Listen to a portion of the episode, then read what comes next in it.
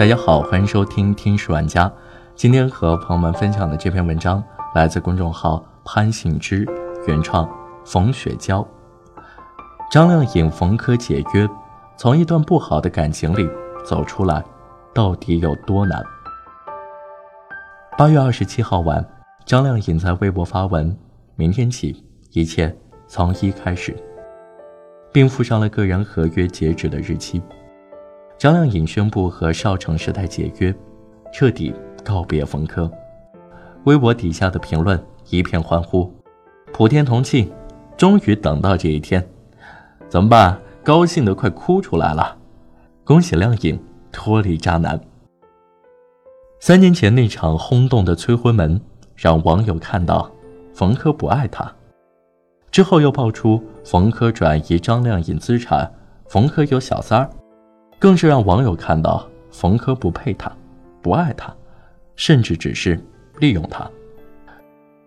张靓颖却力排众议，在母亲的反对下，毅然决然地于二零一六年十一月八号与冯轲在意大利罗马古堡举行婚礼。网友们心疼靓颖，怒斥渣男，还有一些爱之深责之切，责问靓颖，为什么明知是渣男？你还要执迷不悔。张靓颖从逼婚、力排众议结婚，到现在彻底告别冯轲，引发了一个沉重的思考：女人从一段不好的感情里走出来，到底有多难？怎样判断一段感情好不好？一段感情好不好，外人很难言说，然而自己却是可以判断的。判断的其中一个重要标准，就是，在这段感情里，你的自我是一个什么状态？番茄跟男友在一起五年，特别渴望结婚，在与男友在一起的第二年就开始提结婚。男友的态度呢？一会儿说，当你跟自己和解了，我们就结婚；一会儿又说，结不结婚没什么区别呀，我们现在挺好的。一会儿又说：“我看到研究报告说，结婚会影响人们的大脑，会让原来很好的感情变得很糟糕。”番茄呢，明明很想结婚，却一遍一遍地压抑自己的愿望，选择认同男友。他不断地告诉自己：“嗯，也许他说的是对的。”直到在一起五年以后，番茄彻底感觉不到男朋友的爱意，才恍然明白。在这段关系里，自己埋藏着多么深的失望。当一个人的意愿和感受通通被压抑下来，而完全顺从另一方的意愿和感受，他就失去了他自己。比如，明明你很想结婚，但对方就是不结婚。虽然你选择继续在一起，但你的失望仍然在。比如，对方疑似有小三儿。你的心中有怀疑和愤怒，虽然你选择相信对方，但你的怀疑和愤怒依然在。因此，好的感情是，既看到了自己期待 A，也能看到对方期待 B，在尊重彼此的需求上达成一致。好的感情是一种平等与合作的方式，并非一方牺牲自己而成全另一方。自我牺牲换回来的关系，终究是短暂的；自我牺牲所导致的怨恨、不满、愤怒，很难长期维持一段关系。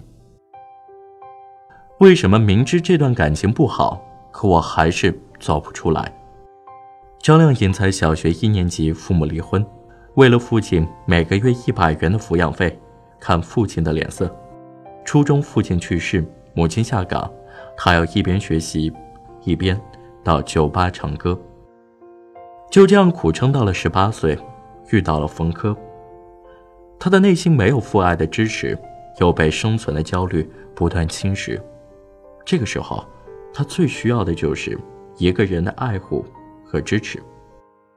在他对冯轲的求婚告白词有一段是这样说的：“从十八岁到三十岁，有一个人一直陪着我，一直保护我。”他所需要的，就是陪伴保护和支持。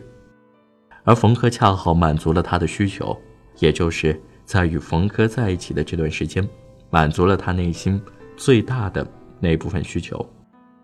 一段感情虽然不好，但是又分不开，一定是这段感情满足了你的某个最重要的需求。然而，需求有四分，有六分，有八分，有更高级别的需求，比如说四分的需求。只要有一个人陪伴我，就是好的。六分的需求，他能陪伴我，能支持我，能帮助我实现我的梦想。八分的需要，灵魂深处真正的接纳、欣赏、相爱。如果一个人他从小被爱的需求只满足了一分，甚至是负分，你告诉他，别停在四分了，快来追求八分吧，他一定会给你一个。管你屁事的表情，就好比一个人在悬崖的这一边，你站在悬崖的另一边，你不断疾呼：“跳过来呀，这边的风景更好啊！”可是他就是不敢跳啊。那种对未知的恐惧，对放下旧有生活的恐惧，成了两条路之间巨大的悬崖。没有体验过，没有经历过，很难从内心深处相信。这种爱，会发生在自己身上。另外，放下过去的生活，从某种程度上是对自我的一种否定。曾经的经历，塑造了今天的自己；曾经的经历是自己的一部分，即使再糟糕，也给了自己极大的存在感。然而，否定之否定，从而创造全新、更好的生活。则需要一个人巨大的勇气，这也是难以走出一段感情的原因。当我的感情不好时，我该怎么办？不管拥有的感情是什么样的感情，想要放手都需要极大的勇气。那么，如果我此时就面对一段不好的感情，我又离不开，我该怎么办呢？第一，问你自己想要什么。不断追问你自己想要什么，能给你带来巨大的勇气。这个原理很简单：当一个人不断追问自己想要什么的时候，他跟他自己就相遇了。当一个人与他自己相遇之后，就没有了害怕失去关系的恐惧。他有了他自己，便不再恐惧失去你。当一个人不再恐惧失去关系，他才可以。在关系里，做到爱自己。第二，用成人的沟通向对方表达你的意愿。感情本身没有好坏，标准就是在这段感情里面，你的需求是被压抑了还是被实现了？被压抑了，就是失去了自我。因而，如果你感觉你现在就处于一段不好的关系中，你需要明确把你的意愿。用成年人的方式传递给对方。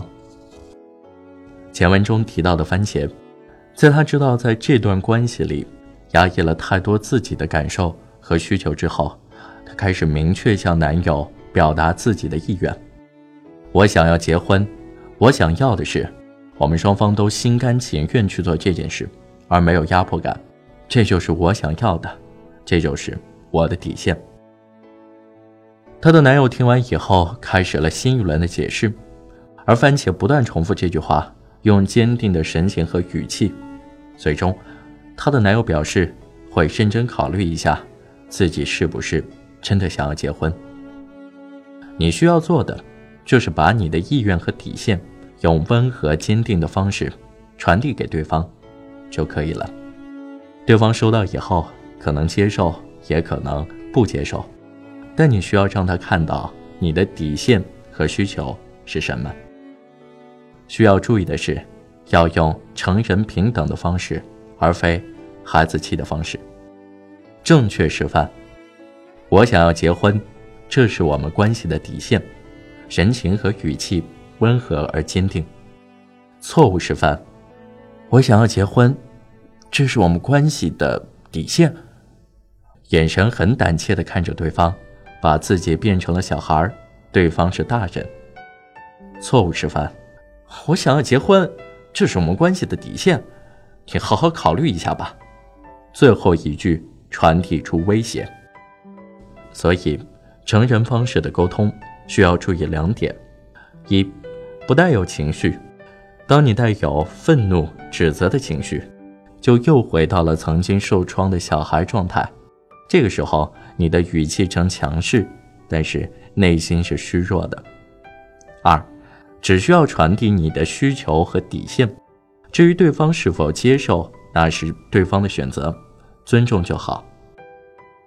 一段感情本身没有好坏，你在这段感情里面的自我选择是评价这段感情的唯一标准。有没有自我牺牲在里面？有没有要求对方牺牲在里面？牺牲会造成不对等的关系，对维持一段持久幸福的关系有极大的破坏力。真正好的关系一定是合作平等的关系，这样的关系才能持久和幸福。因为只有关系里的每一个个体得到了幸福，才能成就一段关系的幸福。